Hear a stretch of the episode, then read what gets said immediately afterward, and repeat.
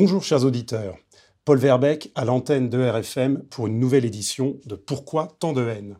Pourquoi tant de haine littéraire aujourd'hui? Littéraire est fondamental. Les tourments de l'existence ici-bas, leur rachat dans l'au-delà, de l'enfer au paradis en passant par le purgatoire sur les pas de l'auteur de la Divine Comédie, Dante Alighieri. Cet ouvrage va être réédité aux éditions Contre-Culture dans la collection l'imaginaire européen. Et pour évoquer cette édition, nous recevons Maria Comac, qui crée les couvertures. Bonsoir. Bonsoir Marie. Anne Luquen, responsable éditoriale des éditions Contre-Culture. Bonsoir. Bonsoir Anne. Et Thomas, maquettiste. Bonsoir Thomas. Ben, bonsoir. Alors, dans un premier temps, euh, nous allons nous intéresser à l'édition, au travail éditorial. On va rentrer un petit peu dans l'atelier, la, cuisine d'une maison d'édition. Et on va commencer peut-être par une question qui euh, euh, te concerne plus particulièrement, Anne. C'est pourquoi t'a-t-il paru important de rééditer la Divine Comédie de Dante? Alors d'abord, c'est un choix quand même commun. tu dis tu, je n'ai pas à moi seul ce genre de décision. Donc, c'est quelque chose qu'on fait en, réunion. On, se, presque une année à l'avance, déjà, on, décide du prochain euh, livre qu'on sortira dans cette collection. Donc, pourquoi Dante? D'abord parce que c'est un monument de la littérature européenne, médiévale. Peu de gens l'ont lu, mais tout le monde, ou presque, connaît le titre et l'auteur. C'est, ça a été écrit au début du XIVe siècle et c'est un témoignage de la civilisation médiévale aussi bien dans son aspect religieux que politique, en particulier évidemment dans la Toscane de, de Dante. Alors, euh, peut-être euh, quand on se décide une réédition dans la collection des classiques de l'imaginaire européen, euh, on situe un niveau de priorité, je pense, très élevé quand on voit les, ouvrages qui côtoient la Divine Comédie. comment on, effectue malgré tout ce type de choix que Désormais, les voisins de la Divine Comédie vont être le Tristan, les Fêtes de la Fontaine, réédité l'an dernier. Est-ce que, ça dessine un paysage cet imaginaire européen avec la Divine Comédie? Est-ce que ça apporte quelle, est la, quelle est la touche que ça apporte en plus? Disons, euh, oui, bien sûr. Euh, d'abord, l'idée première, c'était de publier les œuvres fondatrices de la civilisation européenne en balayant l'espace et le temps. Donc, on est parti de la Grèce antique, ce qui nous semblait quand même assez logique avec l'Iliade et l'Odyssée. On est remonté au nord avec les Eddas scandinaves. Ensuite, le roman de Tristan et Iseux, qui nous a permis d'aller voir un peu du côté des apports celtiques de la littérature. Ensuite, on s'est rapproché et dans le temps et dans l'espace de la France avec les fables de La Fontaine qui mettent quand même à l'honneur un certain esprit français. On recule un peu dans le temps, donc on s'était dit qu'on aurait pu aller de manière un peu chronologique, puis finalement on veut pas se mettre de barrière. Et donc là, on revient un peu en arrière dans le temps. On est parti du côté de l'Italie parce que quand même Dante est, je pense, l'écrivain le, plus emblématique de la civilisation, euh, enfin de l'Italie et de la langue italienne, on en parlera plus tard. Évidemment, demain on ira peut-être en Allemagne, en Angleterre, en Russie, pourquoi pas, c'est pas encore décidé, on verra. D'accord, merci Anne. Dans l'édition que les éditions Contre-Culture vont proposer, se trouvent reproduites les illustrations euh, qu'on a données Gustave Doré. Hein, donc ce, que la Divine Comédie a inspiré à Gustave Doré. Est-ce que euh, vous pouvez, euh, Anne ou Thomas, nous en dire un mot de ces illustrations? Alors moi, je vais déjà en dire un mot. Je laisserai Thomas compléter s'il veut. D'abord pour dire qu'il a entrepris ces gravures euh, pour une réédition de la traduction qui est celle que nous avons choisie d'ailleurs, mais c'était tout à fait par hasard parce qu'on aurait pu prendre les gravures de Gustave Doré sur une autre traduction. Donc c'était en 1861 et euh, elles sont évidemment très très connues. Gustave Doré est très connu, mais il y en a une qui est spécialement connue qui s'appelle La Rose Céleste et qui représente Dante avec Béatrice qui contemple l'Empyrée qui est le lieu du séjour de Dieu. Euh, beaucoup de gens connaissent, si on la met à l'écran, euh, je pense que tout le monde a déjà vu cette gravure sans forcément savoir ce que c'est. C'est pas une, gravure aussi, euh, parce que quand je l'ai revue en préparant l'émission, elle me fait penser à des miniatures de Fouquet, de Jean Fouquet qui présente également le, le cœur des anges, enfin bon, l'inspiration de toute façon, il y a toute l'iconographie chrétienne derrière qui qui est abondante. Euh. Tout à fait, avec les sphères euh, qu'on retrouve tout le temps, euh, évidemment avec les anges, mais partout, quoi. Et c'est intéressant parce que, en fait, bon, si, on pense à la résonance de cette œuvre dans, la, dans les arts visuels, aussi bien que dans la musique ou ailleurs, c'est souvent l'enfer qui, qui, inspire. Et, quand, et malgré tout, Gustave Doré a trouvé la, la, voie, la clé pour être inspiré à la fois par l'enfer, mais aussi par le paradis. C'est rassurant, non? Oui, heureusement. Ceci dit, c'est tout à fait juste de préciser que l'enfer, manifestement, inspire beaucoup plus, puisque la moitié des. Il y a 136 illustrations de mémoire. La moitié des illustrations concernent l'enfer. Sur la moitié qui reste, il y en a à peu près 70 à 75% qui concernent le purgatoire. Et le reste, donc la portion congrue pour le paradis.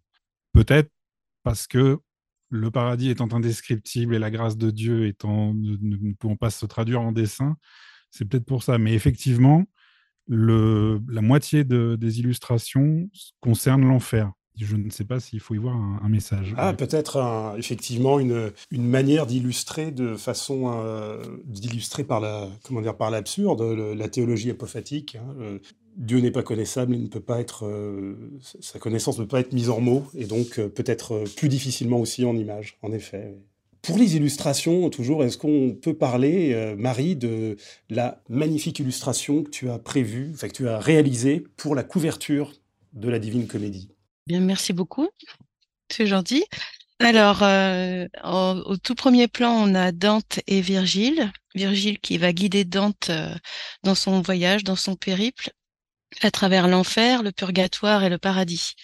au premier plan, c'était donc Dante et Virgile. Tout de suite après, c'est l'enfer. Euh, rouge, plein de souffrances et de tortures, de tourments, de supplices, dominé par le serpent antique. Le serpent antique qui est Satan. Euh, voilà, ce qu'on peut dire, euh, bon, c'est, il est vraiment très plein. Il m'a beaucoup inspiré. Il est très très chargé. j'aurais voulu y mettre beaucoup plus de choses, mais le temps m'a manqué. Mais là vraiment, il y avait, je pouvais faire dix couvertures rien que sur l'enfer. Ensuite, euh, on passe au purgatoire. Euh, c'est une zone euh, qui sur la couverture est grise, une zone d'attente, d'attente du ciel, de purification, une zone de supplication, de compréhension, avec des tourments aussi, des prières et de l'espoir, à l'espoir du ciel. Et puis ensuite, on arrive au ciel, au paradis. Gardez, alors là, j'ai mis Saint-Michel. Normalement, c'est Saint-Pierre qu'on est en droit d'attendre quand on arrive là-bas. Mais j'ai mis Saint-Michel euh, puisque c'est l'adversaire frontal de, du serpent.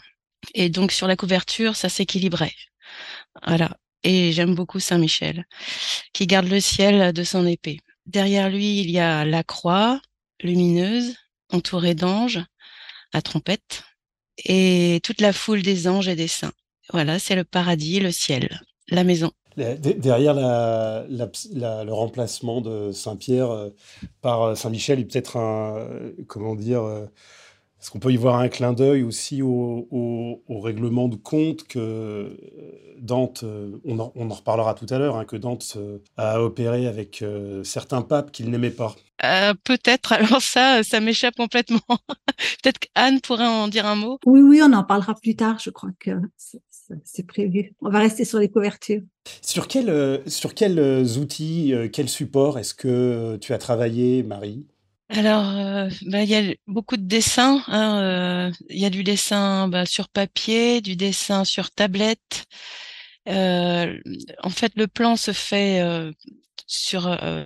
en dessinant, et puis ensuite j'assemble et, euh, puis la couleur, là, par contre, je l'ai faite entièrement euh, avec des outils informatiques. Euh, dans le temps, quand j'avais le temps, je faisais ça à la peinture. Mais là, je n'ai vraiment plus le temps, donc euh, tout se fait euh, en numérique. Et euh, j'y ai passé tout l'été. Donc j'aurais voulu y passer toute l'année. voilà. Et ensuite, bah, c'est l'ordinateur, quoi. Tout, se fait, tout est assemblé sur l'ordi. D'accord, merci Marie. Et Thomas, sur la, question de, la mise en page, pour, pour obtenir ce résultat si harmonieux, parce que je dois le dire, j'ai vu les épreuves, c'est un, livre euh, véritablement somptueux. Il y a une harmonie entre la, Je dis pas ça pour prendre euh, ta, place, Thomas, hein, mais simplement pour euh, donner le, regard, l'avis hein, d'un regard extérieur, quelqu'un qui ne vient pas participer au projet, mais le, donc il y a une harmonie entre. Enfin, tout a été pensé, la taille de la police, la place des illustrations, la, place des notes également, qui ne sont pas envahissantes, mais présentes. Et c'est vraiment une œuvre d'art totale avant l'heure. Hein. Donc, combien de temps as-tu consacré à ce projet? Déjà, merci pour le compliment. Ensuite, euh, énormément de temps parce que le plus long, en définitive, ça a été euh, toute la phase préparatoire. Parce que on n'a pas eu de mal à récupérer euh, des, un, texte dans, parfait état pour l'enfer. Encore une fois, l'enfer, c'est facile, manifestement. Par contre, quand je suis arrivé au purgatoire, bah, il portait vraiment très bien son nom puisqu'en fait, les, seules sources qu'on a pu retrouver, c'était vraiment du, comment dire, du PDF, mais de, la reprographie faxée, photocopiée 25 fois. Donc, un tas d'artefacts. Il y a une étape euh, qu'on appelle euh, l'OCR, donc c'est la reconnaissance de caractère, en fait, qui a été tellement difficile, pénible et, en fait, je ne vais pas dire impossible parce qu'on l'a quand même fait, mais j'ai dû quasiment retaper tout le purgatoire à la main on va dire, à peu de choses près. Donc ça a été vraiment très très long. Et bon, le paradis, c'était pas aussi, pas aussi complexe, mais ça a quand même été pénible. Donc, donc en, réalité, ça, ça m'a vraiment pris du temps, en plus de, scanner très correctement les illustrations de Gustave Doré. qui a, quand on veut bien faire, ça prend beaucoup de temps, et plus tout le travail de nettoyage qu'il y a derrière parce qu'il faut quand même réadapter les illustrations pour une publication, c'est-à-dire il faut rééclaircir, euh, remettre du contraste, parce que sans rentrer dans les détails euh, techniques assommants, c'est quand même, euh, il y, a un phénomène d'assombrissement, donc il faut rééclairer au départ, etc. Donc en fait, moi, j'ai passé même plus que l'été. j'ai passé, j'ai commencé en, j'ai dû attaquer au mois de mars, avril, un truc comme ça, et puis j'ai, bah, fini peu de temps avant le, avant envoi à l'imprimeur. Et après, bah, pour le, je dirais que la, structure s'impose un petit peu d'elle-même, puisque de toute façon, l'œuvre de départ étant divisée en champs, systématiquement précédée d'une introduction et, et, de, et de notes de fin de chant. ça s'est fait un peu naturellement. Pas, pour le coup, j'ai pas vraiment de mérite, quoi. Mais bon, donc voilà ce que je veux dire, c'est que les notes, par exemple, elles ne sont pas envahissantes euh, au, cœur du texte. Euh, la mise en regard entre le, texte de Dante et euh, les illustrations. Et, puis il y a une forme de solennité quand on ouvre, quand on découvre ce livre qui, qui sied au, sujet et à, la, la, beauté du texte et à celle des illustrations. Voilà, commentaire personnel sur ce sujet. Bah, disons qu'il y avait quand même la, il y avait la volonté de ne pas casser la lecture d'un chant avec des notes. Ce qu'on peut faire, par exemple, dans un essai, parce que dans un essai, on va être sur les idées, sur des références, etc. Et des fois, c'est très bien de pouvoir regarder tout de suite ce à quoi on fait référence. Là, ça aurait été quand même, bon, déjà, ça aurait été assez, je pense, assez laid en termes de mise en page. Et ensuite, ça n'aurait vraiment pas aidé à la lecture. Il vaut mieux finir son chant et aller ensuite compulser les notes euh, je, pense qu'il y avait quelque chose d'assez naturel et qui n'a pas vraiment fait, euh, il n'y a pas eu besoin de débat. D'accord, merci Thomas. Euh, pour rester dans la, haute et basse cuisine éditoriale, Anne, il, existe de nombreuses traductions en français de la Divine Comédie. Est-ce que tu peux nous dire un mot sur celle que tu ou vous avez retenue? Voilà, bah pour le coup, c'était plutôt jeu. Donc, comme tu dis, il y a énormément de traductions, évidemment. Euh, il y en a d'ailleurs toujours des nouvelles. Euh, Dante l'a écrit en langue vulgaire italienne. Ce sont des tercets d'antécasyllabes, c'est-à-dire avec 11 syllabes, donc euh, des vers de 11. certains traducteurs se sont libérés de la forme des vers où ils ont composé en alexandrin ou en vers de huit pieds. Il y en a qui ont des, fait des rimes, d'autres sans rimes il y a eu de la prose, enfin, il y a eu toutes sortes de, traductions et presque d'adaptations. Euh, il y a d'ailleurs dans les nouvelles traductions euh, euh, des, traducteurs qui, qui, ont même pris beaucoup plus de liberté avec le texte et qui ont même effacé certains passages qui leur semblaient alourdir, incompréhensible, enfin, faisant référence à des personnages trop peu connus qui obligeaient à mettre beaucoup de notes. donc, la traduction qui a été choisie, c'est quelqu'un qui s'appelle Louis de Ratisbonne, qui l'a traduit quand il était très jeune, je ne me souviens plus son, son âge, mais vraiment dans la vingtaine, au milieu du 19e siècle et qui avait reçu pour cette traduction un prix de l'Académie française. Et sa, traduction a été saluée par euh, le grand poète Lamartine, qui, vraiment avait vu dans sa traduction un reflet en français, ce qui est quand même très dur, de la, du rythme de la poésie euh, écrite par, euh, par Dante donc voilà, il était assez agréable à lire. Elle était euh, parce que c'est pas toujours évident quand il y a des poèmes qui sont des vers qui sont traduits. Des fois, c'est un peu obscur. Et j'ai vraiment trouvé que c'était très clair. on est un peu aidé parce qu'il y a un argument. Donc, comme disait Thomas tout à l'heure, au début de chaque chant, qui présente un peu ce qui va se passer pendant le chant, et puis des notes à la fin. Voilà, si on n'a pas bien compris qui était qui, en général c'est le cas, ben, ça permet d'éclairer éclairé, mais on n'est pas non plus euh, envahi de notes, euh, comme certaines, certains traducteurs, ça peut être bien aussi, qui ont euh, mis beaucoup, beaucoup de notes et à la fin, il y a presque plus de notes que de textes. Quoi. Donc voilà pourquoi, pourquoi ce Louis de Ratisbonne a été choisi. Merci Anne. Mais est-ce que tu peux nous dire un mot maintenant? On va passer à Dante lui-même sur l'auteur. Qui est-il? Alors, c'est un Italien son nom entier est Dante Alighieri. Dante est en fait une contraction de Durante. Euh, c'est un écrivain italien du Moyen Âge. Il est né à Florence en 1265 et il est décédé à Ravenne en Italie aussi en 1321. Il est né dans une famille florentine qui avait une certaine importance et qui était engagée politiquement, euh, ce qui est très important euh, dans le contexte dans sa vie et voilà, on en parlera plus tard. Euh, il est aussi considéré comme le père de la langue italienne moderne parce qu'il a joué un rôle très très important dans, dans l'établissement de l'italien toscan comme langue littéraire. Il faut savoir qu'à l'époque, la langue du peuple, qu'on appelle le vulgaire, par opposition au latin, d'abord, c'était une langue qui n'était pas unifiée, il y avait plusieurs dialectes, en plus, c'était un peu vu comme euh, une langue un peu du, peuple, quoi, un peu, euh, je dis pas méprisé, mais presque. En tout cas, il y avait, c'était pas une langue pour la littérature. Et donc Dante euh, avait envie de, d'une part d'unifier la langue italienne et aussi de mettre la langue du peuple, la langue vulgaire, d'en faire une langue littéraire, de, de lui donner ses, ses actes de noblesse, on va dire.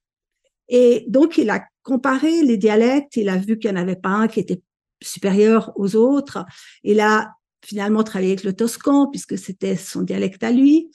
Et il a écrit plusieurs traités, euh, donc en ce sens, pour mettre à l'honneur, pour expliquer que finalement on pouvait faire de la littérature avec euh, avec une langue vivante, la langue du peuple, et pas que en latin. Et c'est pour ça qu'aujourd'hui, il est vraiment considéré en Italie comme le père de la langue italienne. D'autant qu'il écrivait parfois en latin. Euh, je crois que son traité sur la monarchie, il l'a écrit euh, en latin directement et il n'est pas passé par une langue vulgaire. Euh, il choisissait le, toscan dans certaines de ses œuvres. C'est possible, j'avoue que je ne sais pas du tout s'il a, parce qu'il a écrit plusieurs traités sur la langue, donc évidemment en langue vulgaire. c'est le cas aussi de, de la Divine Comédie, c'est possible que, franchement, je ne sais pas, peut-être que pour des questions de, de diffusion, d'aura, enfin, peut-être qu'il était un peu obligé d'écrire sur latin. En fait, oui, c'est le, son, son, son, traité sur la monarchie oui, en, latin, et c'est également quelques opuscules, en fait. Mais sinon, tout le, tout sa poésie est en, effectivement en toscan, pour illustrer le, le toscan, lui donner des lettres de noblesse. C'est ça. Sur, euh, toujours sur, sur Dante, comment dire, sa participation à la vie publique, euh, est-ce qu'on peut dire les choses comme ça? Est-ce que tu peux nous en dire un mot aussi? Euh, Oui, tout à fait. surtout que c'est quand même important dans, son œuvre. donc, il a été exilé en 1302. Pour ça, pour comprendre, on va revenir un petit peu sur l'histoire de Florence. C'est une ville qui, à l'époque, était divisée en deux factions. Il y avait les Gibelins, qui soutenaient le Saint-Empire romain et les Guelfes, qui eux soutenaient le pape. Voilà, il faut savoir qu'à Venise, à l'époque, il y avait vraiment des, c'était vraiment un climat de guerre civile entre les Guelfes à, Florence, jusqu'à ce que j'ai dit Venise, oui, à Florence, il y avait un vrai euh, climat de guerre civile et, chaque fois qu'une des deux factions gagnait sur l'autre, c'était vraiment des massacres, des, des destructions euh, de, des biens, des immeubles euh, appartenant au camp d'en face, des exils, etc. C'est presque amusant de savoir que d'ailleurs certains, certains de ces des, des, quartiers ayant été rasés, ça a permis de, de une des magnificences de la, de la ville de Florence, parce que les, vainqueurs, après avoir rasé les immeubles appartenant aux perdants, euh, pouvaient y construire des palais, des grands monuments qui sont restés et qui font quand même une des, de la splendeur actuelle de Florence. Euh, donc malheureusement, ça a été fait aussi sur, euh, sur cette guerre terrible euh, fratricide qu'il y a eu à cette époque. je dis juste en passant que ces, ces dissensions et les conséquences parfois vraiment terribles pour certains clans en lutte hein, de, ces dissensions ont fait beaucoup à l'époque, à la fin du Moyen Âge et au début de l'époque moderne, pour le discrédit de la République de, manière générale des, des régimes politiques, disons, non monarchiques à l'époque. Hein. C'était vraiment un, un repoussoir. Ces guerre civile euh, euh, qui euh, faisait le, quasiment le quotidien des, des, cités italiennes. Oui, tout à fait, tout à fait. Ça, laissait presque montrer que finalement le peuple ne pouvait pas se débrouiller tout seul sans se taper dessus. malheureusement, oui, oui, oui. Et donc pour en revenir à, Dante, donc sa famille était du côté des Guelfes, lui-même a été très actif. Il a participé à des expéditions contre les Gibelins dans différentes villes, puisque c'était pas que à Florence qu'il y avait euh, euh, ces factions, euh, donc à Bologne, à Pise, ailleurs. Et il a finalement été nommé prieur de Florence en 1300. Alors il faut savoir aussi que les Guelfes, parce que c'est jamais très simple, ils étaient divisés en deux. Il y avait les Guelfes noirs, qui eux étaient favorables à la politique du pape Boniface VIII, et qui comprenait majoritairement ce qu'on appellerait aujourd'hui des nouveaux riches. Euh, par exemple, il y avait les Médicis qui faisaient partie de ces guelfes noirs et qui n'avaient pas encore la puissance qu'ils ont eue par la suite. Et les autres, c'était les guelfes blancs qui, eux, étaient partisans d'une plus grande autonomie de la ville par rapport au, par rapport au pape et qui étaient surtout constitués d'anciennes familles euh, de Florence, des familles euh, aristocratiques et donc euh, dont faisait partie euh, la famille de Dante. Une année après qu'il ait été euh, nommé prieur, en 1301, Charles de Valois, donc français, qui était représentant du pape, s'est rendu à Florence et avec l'aide des guelfes noirs s'est emparé de la ville dans un, combat assez affreux et comme, comme tous ces combats et qui n'était pas vraiment à, à, sa gloire, on va dire, parce qu'il y a quand même eu beaucoup de... Il a été mal conseillé, on va dire. Alors Dante n'était pas à Florence à ce moment-là, il était en mission à Rome et c'est sur le chemin du retour qu'il a appris le triomphe des Guelfes noirs et sa condamnation. Donc d'abord, il a été condamné au bûcher en 1302, tous ses biens sont confisqués et finalement, il va échapper à la peine de mort, mais il va, être exilé avec euh, des centaines d'autres Guelfes blancs, il n'était pas tout seul et bon, il reviendra jamais à Florence. Et donc, le, voilà Dante en exil dans l'Italie du Nord. Hein, euh. C'est ça, c'est ça. Il, est, il a erré de ville en ville. Euh, il a fini par s'établir donc à Ravenne. et il est mort là-bas de la malaria en 1321. Ah oui, la malaria des la plaine du Pô est propice au comment dire avec avec tous ces marais est propice effectivement à, à la présence des moustiques. Des moustiques, voilà. Et pour l'anecdote, euh, le décret de bannissement de Dante et de la ville de Florence a été révoqué tout récemment en 2008. Et, euh, quand on lit l'enfer, d'ailleurs, on voit la, présence des marais. Hein. Euh, c'est obsédant dès qu'il s'agit de décrire une, un, de ces cercles de l'enfer. Oui, tout à fait. Oui, oui. Donc je pense que l'Italie du Nord lui a servi aussi de, comment dire, c'est d'après nature. Voilà, c'est ça. Il s'est inspiré euh, de ce qu'il avait sous les yeux. Voilà. Et c'est donc pendant cette, euh, ces années d'exil qu'il a écrit La Divine Comédie, qu'il a aussi euh, écrit tous ses essais de la, sur la langue italienne. Et qu'est-ce qu'on peut dire des épreuves qu'il a traversées et, du lien que ces épreuves ont avec son œuvre et en particulier la Divine Comédie? Alors, effectivement, l'exil de Dante a engendré un sentiment d'isolement, de, de, grande solitude. Il a été séparé de sa ville natale, de sa famille, de ses amis. Il a ressenti cet exil comme une injustice. Euh, et l'écriture de ce livre, on va lui dire, lui a, lui a permis de régler quelques comptes, puisqu'effectivement, on rencontre au purgatoire, mais surtout en enfer, ses ennemis, à, qui ça va lui permettre, il va discuter avec, il va bon, il va faire une critique subtile de la politique, de la corruption aussi, de, de son époque et, des gens qui étaient au pouvoir euh, à ce moment-là. Mais au-delà de son propre cas, le, fait qu'il ait eu ce, c'est quand même terrible, il se fait exiler comme ça en rien de temps. En 1300, il est nommé prieur, en 1302, il est exilé, il perd tous ses biens. Enfin, c'est vraiment épouvantable. Disons, il s'est raccroché, on va dire, à l'idée d'une dimension supérieure. Ça, ça lui a fait euh, se poser plus de questions sur les finalités de la vie. Enfin, il a remué des questions existentielles et, et spirituelles. Et c'est aussi ça qui lui a, qui ressort dans la Divine Comédie. C'est il y a une, une envie de se, de se soulever au-delà de sa, sa propre existence qui est devenue un peu misérable et de tous ces et de tous ces, ces combats terrestres, on va dire, pour euh, pour retrouver des, des, quelque chose de plus grand, des choses de, de, la foi, la grâce divine, euh, les, voilà, toutes les questions spirituelles qu'on retrouve. Euh.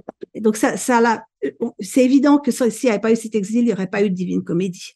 Comme nous le rappelle un, un célèbre exilé contemporain, c'est l'occasion de l'exil de de prendre de la hauteur par rapport aux contingences terrestres euh, sans tout à fait les oublier. Hein, euh. Et donc, comme dans le cas de Dante, aussi de régler des comptes dans son œuvre.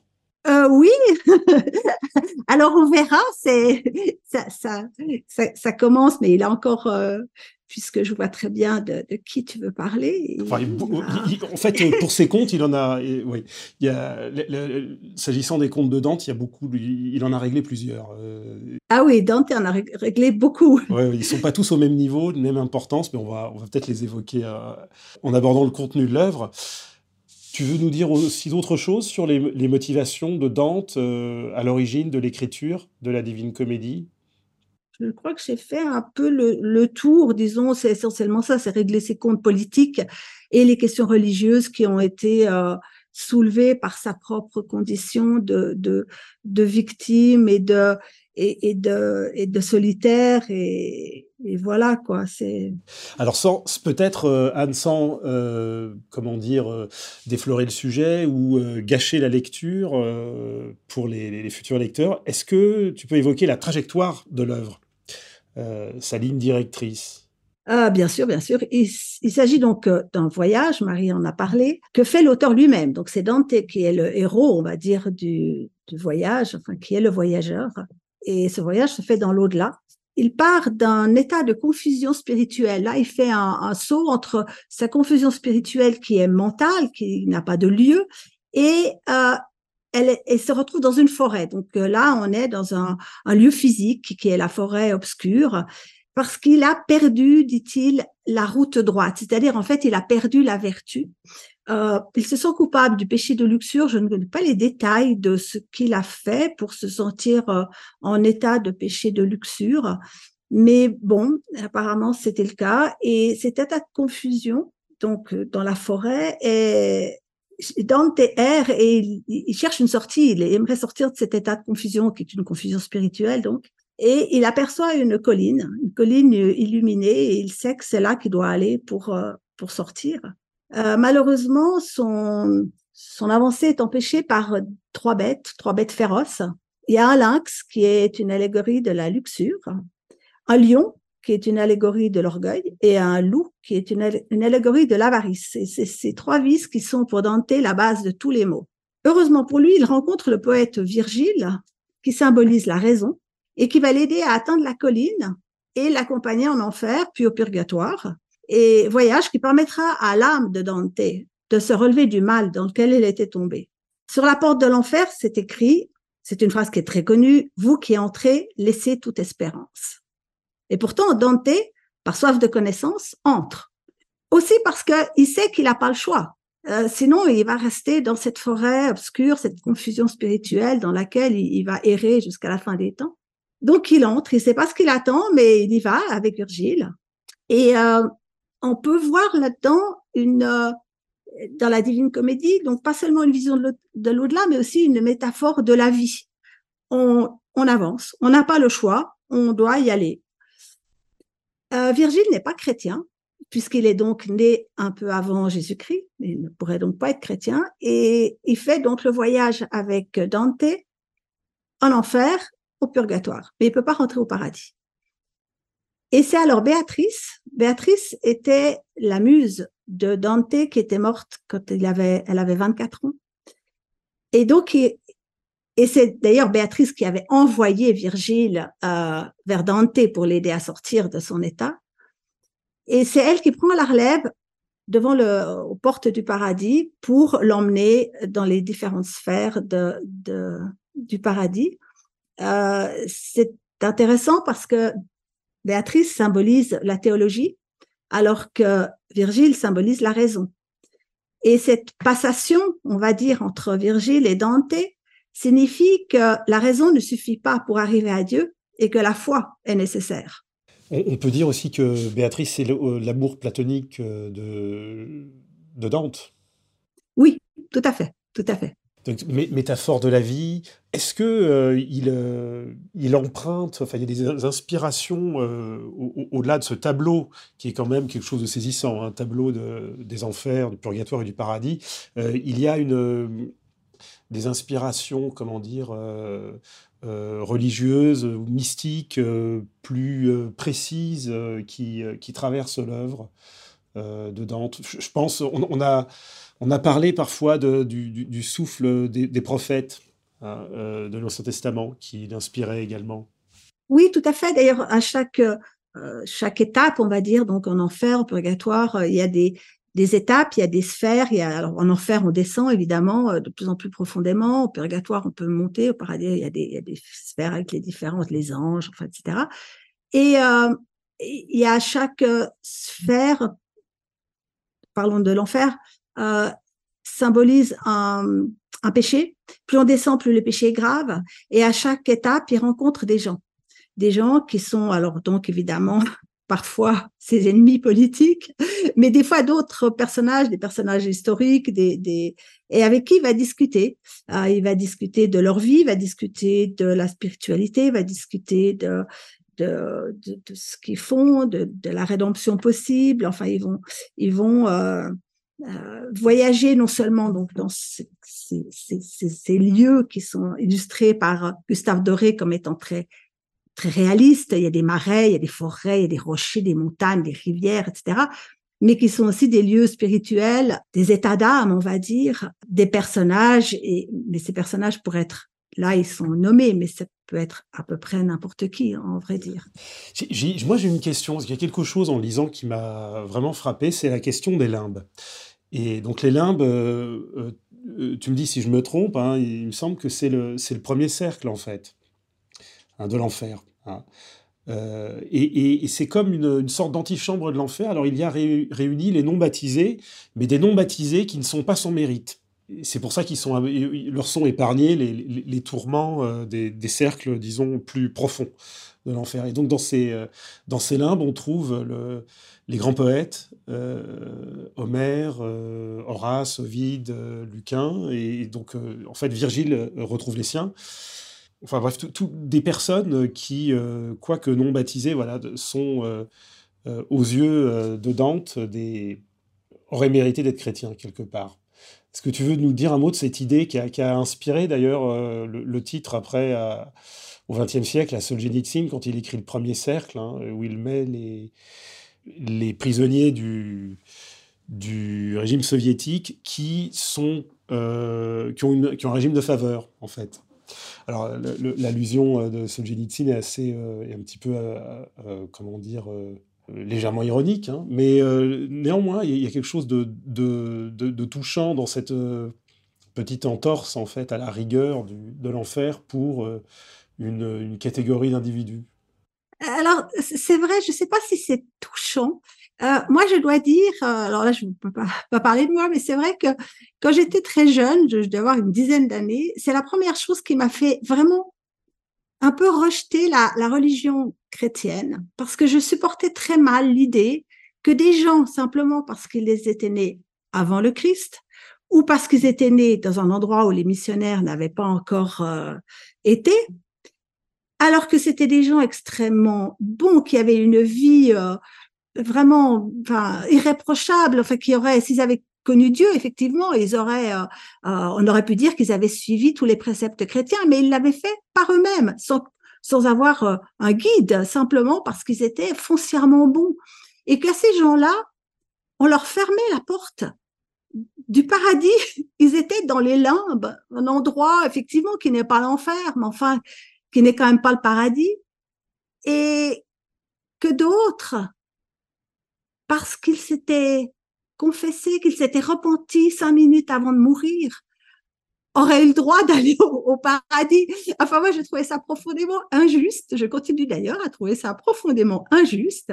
Alors bon, bah, je suis ravie de voir que chez Dante, les lames, ce n'est quand même pas trop horrible. Mais euh, bon, je, comprends dans la structure de l'Église catholique, enfin de la chrétienté, qu'effectivement, on peut pas dire bon, mais c'est pas grave, ils sont pas chrétiens, ils sont pas baptisés. D'ailleurs, le Christ était même pas encore euh, venu sur terre quand ils sont nés. Euh, on peut pas quand même les, les mettre, enfin ça, ça, ça démolirait tout l'édifice. Mais moi, j'avoue que si on avait pu leur faire une petite porte quand même pour qu'ils rentrent au paradis, ça m'aurait plu. Et il leur manquait la grâce. Et ça, eh ouais. mais... bon. alors, il n'y a pas que des poètes, hein, il y a aussi des, des, grands, euh, des grands conquérants, des hommes d'État. Euh, on trouve euh, en, dans les limbes, si je me souviens bien, Alexandre le Grand. et on trouve aussi Saladin, Saladin, mais seul et dans un coin, si je me souviens bien. Saladin, donc un contemporain, pour ainsi dire, de, euh, de, Dante. Est-ce que euh, on, peut parler des alors après avoir parlé de, ceux qui sont euh, des justes, qui n'ont pas connu le Christ, qui n'ont pas été baptisés, est-ce qu'on peut parler aussi des alors des réprouvés, alors ceux que Dante n'aime pas, ceux auxquels il règle son avec, lesquels il règle ses comptes dans l'enfer?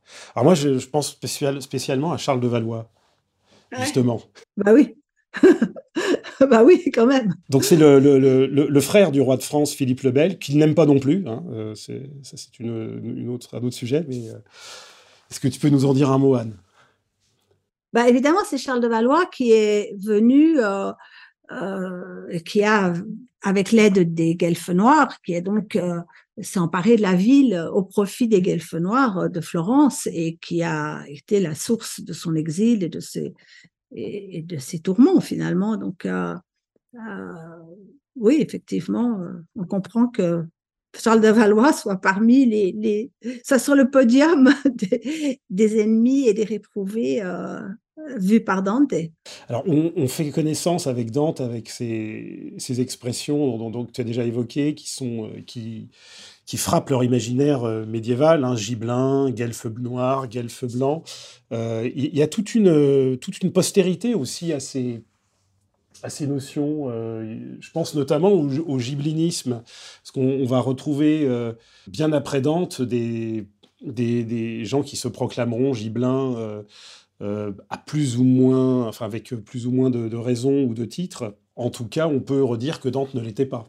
Donc, euh, qu'il n'était pas gibelin, qu'il était guelfe. Oui, il était guelfe, guelfe blanc, euh, tout à fait. Il n'était pas partisan de l'empereur, pas non plus du roi de France d'ailleurs. C'est-à-dire qu'il était partisan du pape, mais euh, sans que celui-ci ait trop d'emprise. Il voulait une certaine indépendance de la ville par rapport au pape. Est-ce qu'on peut parler aussi un petit peu de la, manière dont le narrateur, donc qui est le, qui est le même personne que l'auteur, hein, comme tu, tu, nous l'as rappelé, en, en lisant certains passages étaient frappés de la, modestie, de la, façon dont il se mettait en scène. C'est-à-dire qu'il se met pratiquement très très peu en scène, ce narrateur. C'est ce qui fait qu'on ne... Euh, comme il est très discret, euh, il, décrit ce qu'il voit, euh, il, fait parler les autres, il fait parler Virgile. il, y a une, facilité d'association, je pense, du lecteur au narrateur en dépit de, l'espace qui nous sépare avec lui. Qu'est-ce que tu en penses?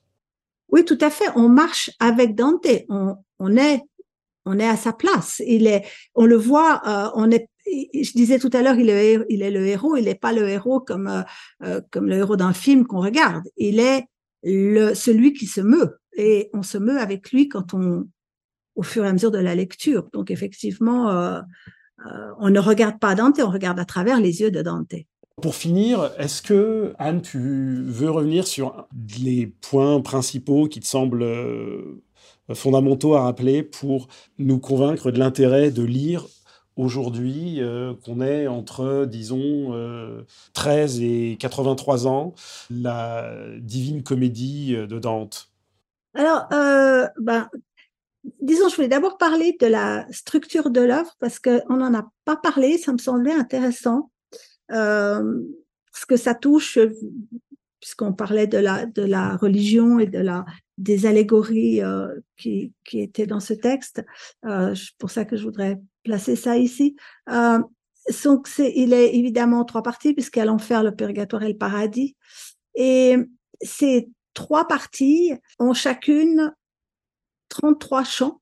Et ces 33 chants, euh, donc ça fait 3 fois 33. Et ça, c'est pas un hasard, c'est parce que 3 est le symbole de la Trinité.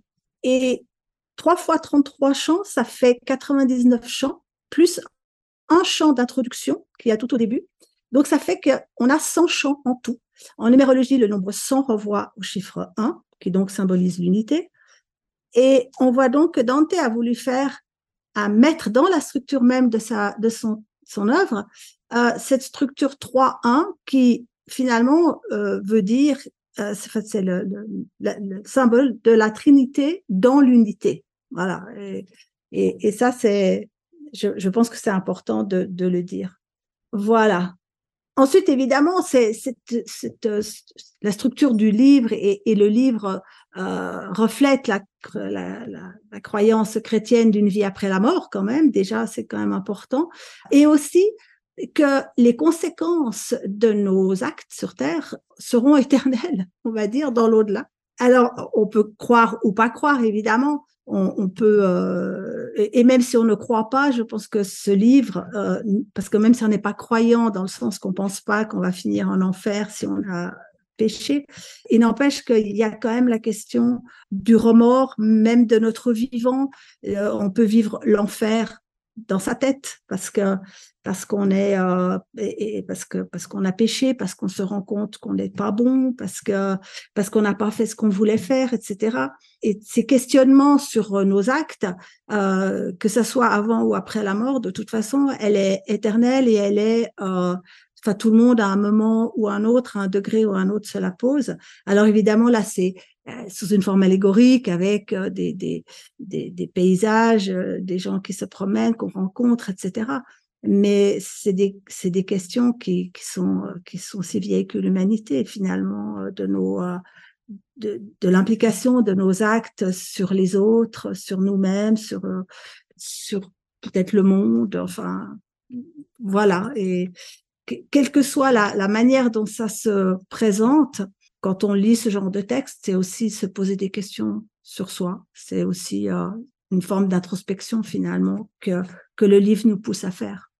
Et alors enfin, j'aurais euh, encore une question euh, qui s'adresse peut-être à vous trois.